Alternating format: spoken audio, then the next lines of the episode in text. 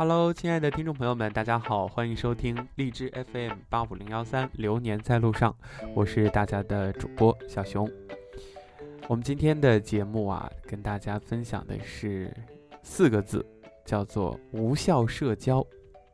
先来思考一下啊，无论是在学校还是在职场，谈生活还是谈恋爱，无效交际都令人身心俱疲。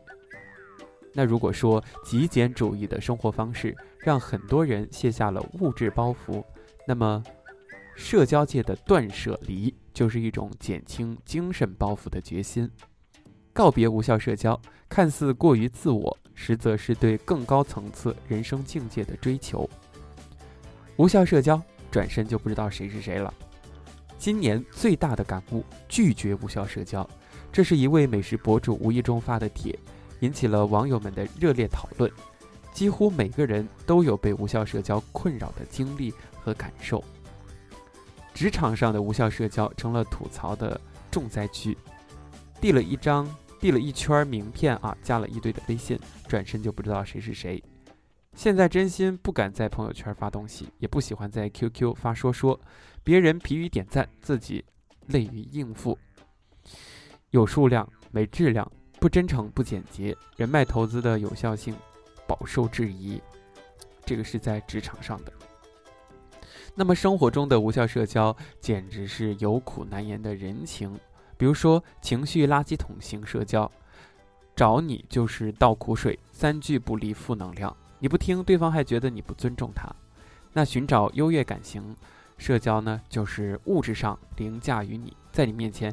不断的炫耀自己有钱的苦恼，精神上压制你，说你不懂，你懂得太少。另外一种是恋爱中的无效社交，相亲过的人都懂，不过我还没有体会过啊，不知道收听节目的小小伙伴们有没有相亲过？我想寻找灵魂伴侣，跟你谈车房工资，话多了你说浮夸不稳重，说少了又变成了高冷小傲娇。再也不想经历相亲的尬聊了，不是一路人，没必要硬凑在一起，还能够节省逢场作戏的投入开销。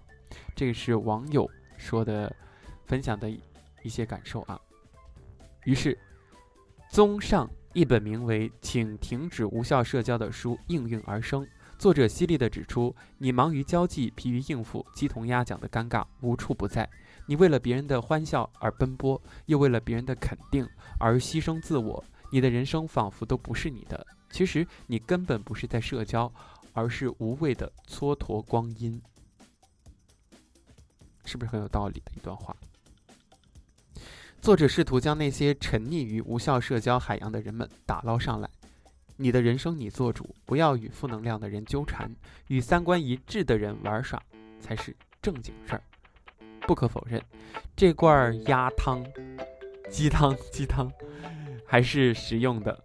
书中提到了不少提高社交有效性的方法，比如以共赢思维处理与他人的关系，结交超级交际枢纽式的人物等等。然而，从人际关系这个角度来说，这份鸡汤并不足以抚平无效社交的戳心之痛。你拥有再多的人脉，却始终感到冰冷。有多少人脉愿意在你失落的时候伸出援手，在你成功的时候替你真正的高兴呢？告别低境界的人生。互联网时代，人们更渴望有温度的社交。以九零后、零零后为主的年轻人发起的社交断舍离运动，正在影响着越来越多的人。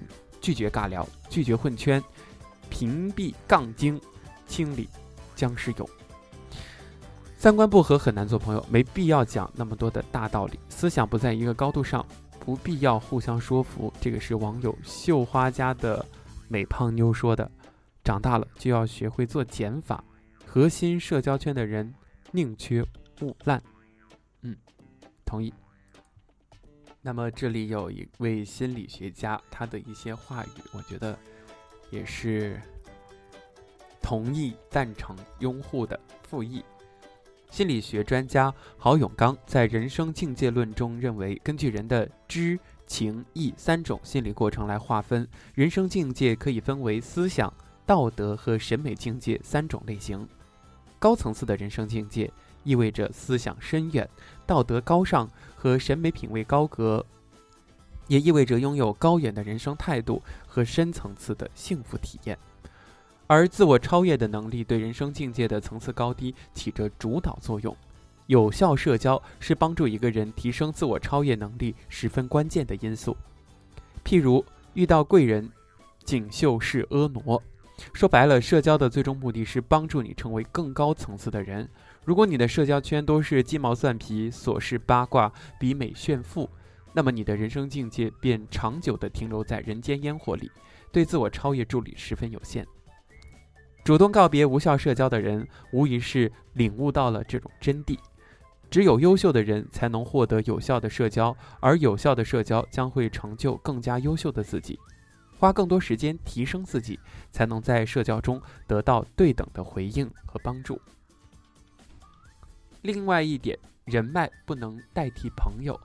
有效和无效社交的界限有时候并不是那么清晰。和谁交往，值不值得交往，不能太看重人脉效应。那真正的朋友不是一时的玩伴，更不是人脉。这也是人们羡慕伯牙子期、管鲍之交的缘由，因为他们是彼此懂彼此的真心朋友。既然说到这儿，就分享一个高山流水觅知音的故事吧。俞伯牙和钟子期初见时，前者已经是杰出的情师，那后者也就是钟子期，他只不过是个打柴人。若以身份地位、涵养见识差别判定与对方接触是无效社交，那也就不会有高山流水觅知音的佳话。管仲在世人看来贪财怕死、识人不清，绝不是人脉合适的发展对象。但是鲍叔牙却看到了管仲的精彩伟略和怀才不遇，做生意照顾他，仕途上举荐他。还让他取代自己做了齐桓公的丞相，这也算是英雄之间的一种惺惺相惜吧。最近还看到一篇文章，说的是苏东坡和文同、炒股之间的高质量友谊。怎么个说法呢？文同是苏东坡的表哥，两个人一生相见寥寥，却深知彼此的妙处，有聊不完的共同话题。可谓很好的诠释了何为君子之交淡如水，而炒股这位朋友算是苏东坡真正的患难之交。苏东坡被贬黄州的时候，炒股出现了，帮助苏东坡开荒种田，疏解寂寥。苏东坡调回汴京当翰林大学士，贬谪时不见的朋友纷纷出现，炒股却遍寻不着。直到苏东坡又一次被贬海南，炒股在赶去相助的路上病死他乡。什么是真正的朋友？可见一斑了。